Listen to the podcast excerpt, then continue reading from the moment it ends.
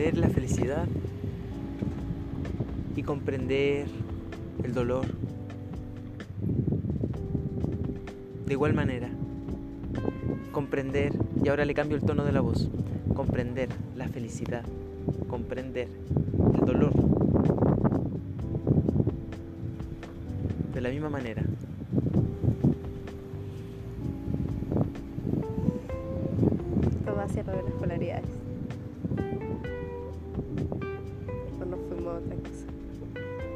Tal cual.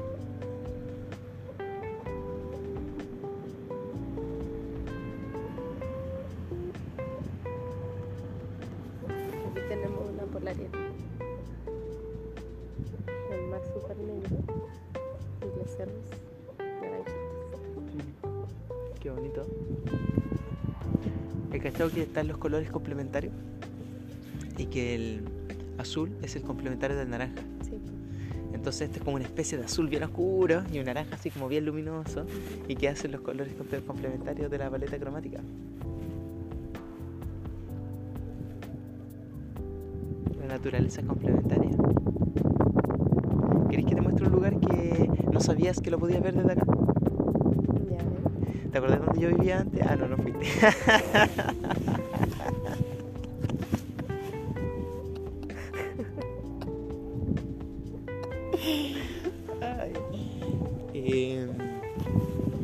yo te conté dónde vivía antes. Y te acordás, hemos pasado por ahí, ¿cierto? Sí, me lo mostraste el otro día. Pasamos la Eh, tal cual. Mira, esa es la calle. Donde vienen dos personas justo bajando. Ya sí. Ya, esa es la calle bien pronunciada que dobla. Ya.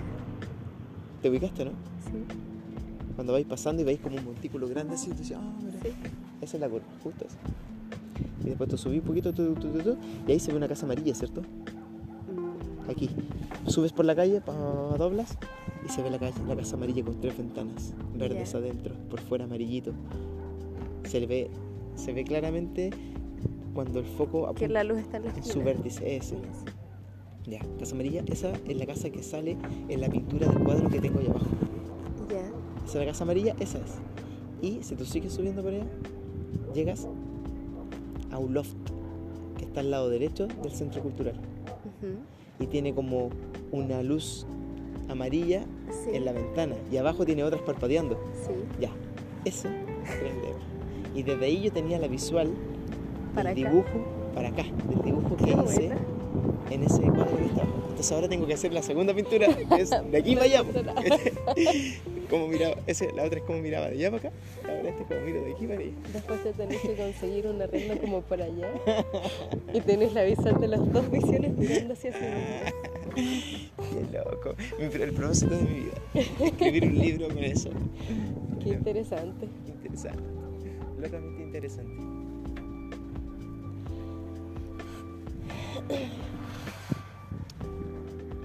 Y hay algo que no te he dicho. Es que te debo muchas, muchas, muchas gracias por presentarme a Valparaíso.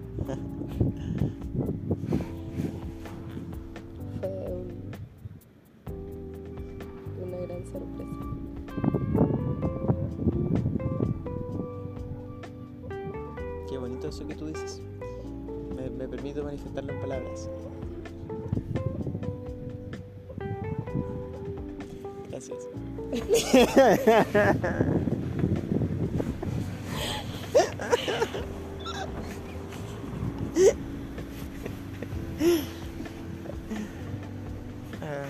¿Puedes creer que solo llevamos cuatro minutos hablando? No, Pareciera como 25 horas.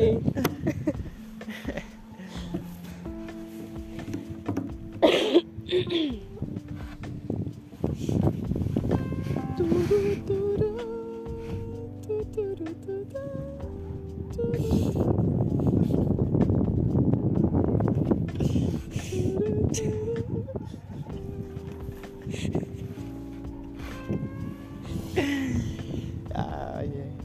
escena que más recuerdo yo Titanic, esa es la del auto, cuando sale con el vidrio empañado y la mano. la mano. Esa es la que más recuerdo. Me gustó esa escena.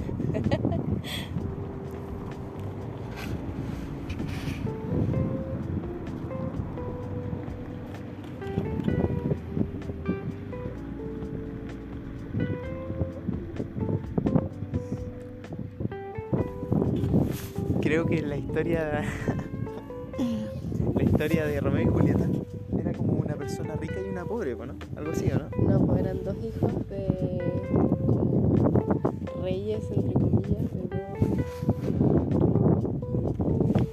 No, pero el Jack era un trabajador del barco, pues no, era un trabajador de afuera que tomó el barco porque no sé qué. Sí. Y la Rose era como una hija importante, Sí, de como una familia aristócrata, importante. sí. Entonces era como el, el Romeo y Julieta. Eran exactamente igual, pero era- se adaptaron a la época. Porque Romeo y Julieta, imagínate, con Titanic en la época de Romeo y Ah, Julieta, como Noruega. dos personas que no. Es el mismo arquetipo, pero en otra época. Claro. ¿cachai? Entonces el arquetipo de Romeo y Julieta, el arquetipo de Jack y Ya Rose. entiendo, Sí. Otra. Ahora, ¿cuál sería ese arquetipo? En esta época. ¿Te estás comparando con Romeo y Julieta? No, no, yo te estoy preguntando cuál sería el arquetipo. Yo estoy, yo estoy tratando de, de- de que otra persona también aporte su visión. Para no tener la única mía. Pero esto depende del contexto sociocultural en el que veamos esta situación.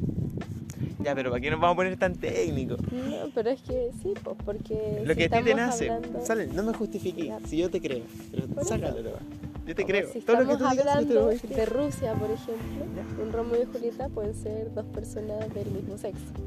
Ah, te- tú estás hablando de acotar. Ah, y yo, yo veo en, gen- en general como el, Por eso te Como digo, el mundo no completo, una, no el planeta una completo. respuesta única. el arquetipo del planeta. O sea, es como los amores que por el contexto no se pueden juntar. Pues ese es el arquetipo base. Claro, cual. Tal cual, tal cual. Ahora, ¿cómo aplica eso a cada caso? Depende. Hay que esa canción que dice, depende. ¿de qué depende?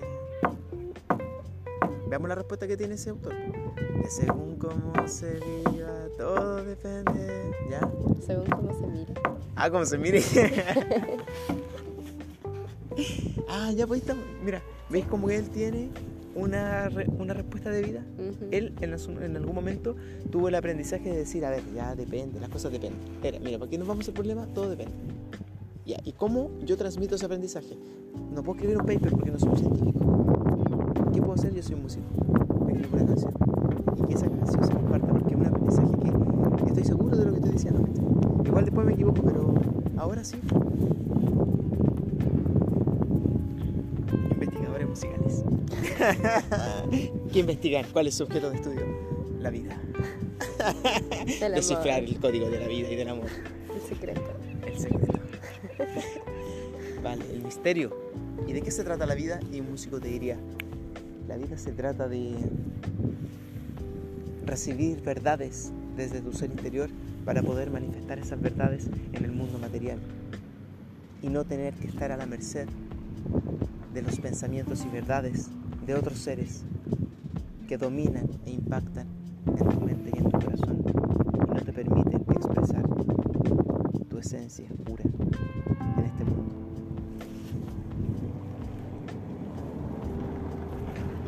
Un buen resumen. Te lo resumo así nomás. El código de la vida. Según un músico. Según los músicos. Y ahí te paréntesis, según los músicos. Y un escritor. Te diría lo mismo pero con letras. Ahí está, pues, porque después yo he ido encontrando similitudes entre los mensajes que transmiten los músicos, los mensajes que transmiten los escritores, los mensajes que transmiten... ¿Qué más?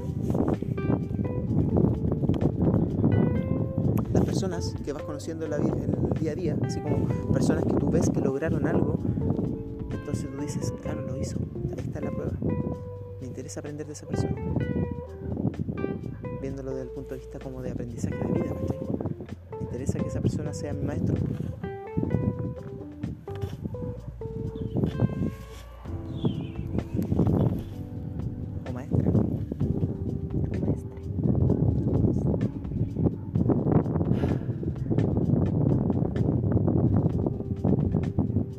Está rico el aire, no hace tanto frío. Bicicleta. ¿Cuántas veces he pasado por, por lo mismo que tu amiga? Sé que vas un poquito cansada mirando los coches de la noche, subiendo por los adoquines. Ya no puedes montar tu bicicleta porque la subida es muy pronunciada. Te comprendo. Vas con tu bolso al lado, mirando las casas. Te das cuenta que yo te estoy mirando. Miras hacia otro lado y yo sigo relatando la historia. Quizás no me viste, eso fue parte de, de mi fantasía. Vas mirando las casas por Valpito. Bonita la noche de ir pensando. Está rica, no hace tanto frío. Más encima que vengo media calentita por andar en bici. Ya, me falta poquito para llegar. Y ahí la perdimos de vista. ¿Qué será de su vida? No sabremos. ¿Qué llegará a comer, a tomar once? ¿Llegará a tomarse una chela? Yo creo que sí. ¿Será de las personas que llega a tomarse una chela o a poner el guatero? A darse una ducha. ¿Pondrá una serie en Netflix o, o se acostará raja? ¿Tendrá una, un amor en su casa que la está esperando con la comida lista y con un abrazo y un beso? No, porque le tiro la llave por la ventana.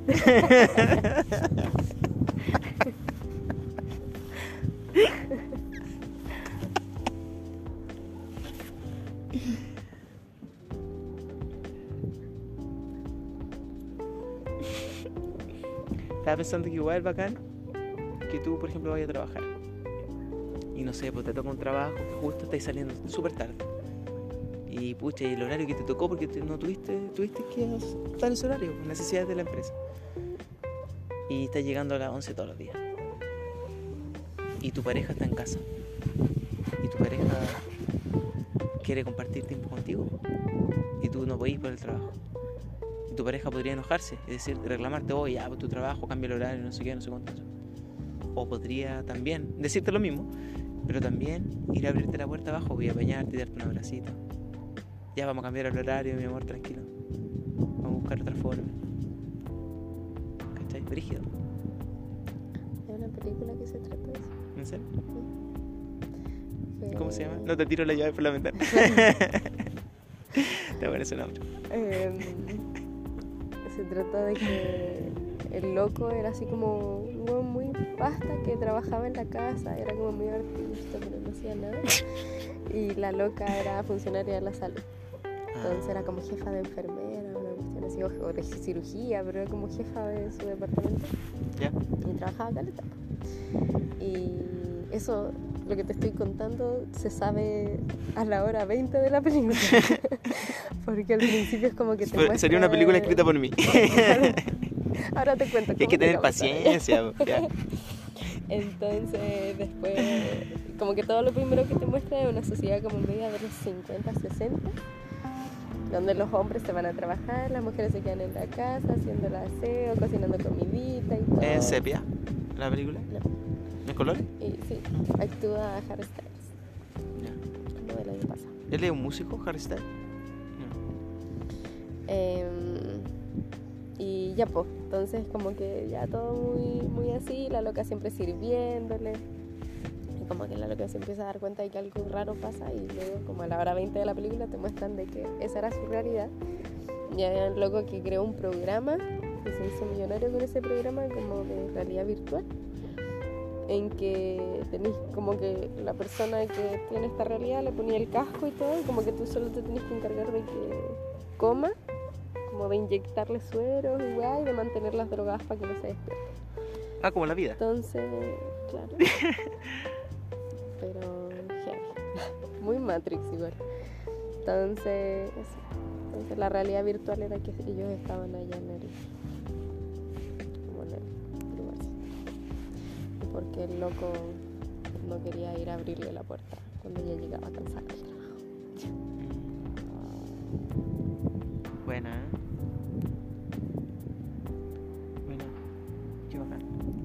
Interesante esa historia, pues.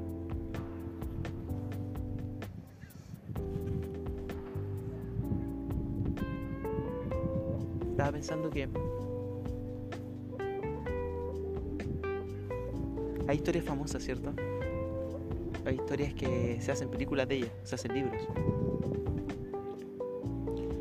Eh, y son his- historias que reflejan o se basan o se inspiran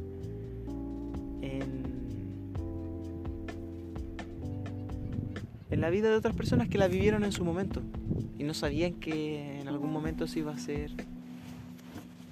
un libro de, de su vida. Entonces mi punto es que tanto las vidas famosas como las vidas no famosas son iguales. Solo que una se escribe y la otra no. Distintas.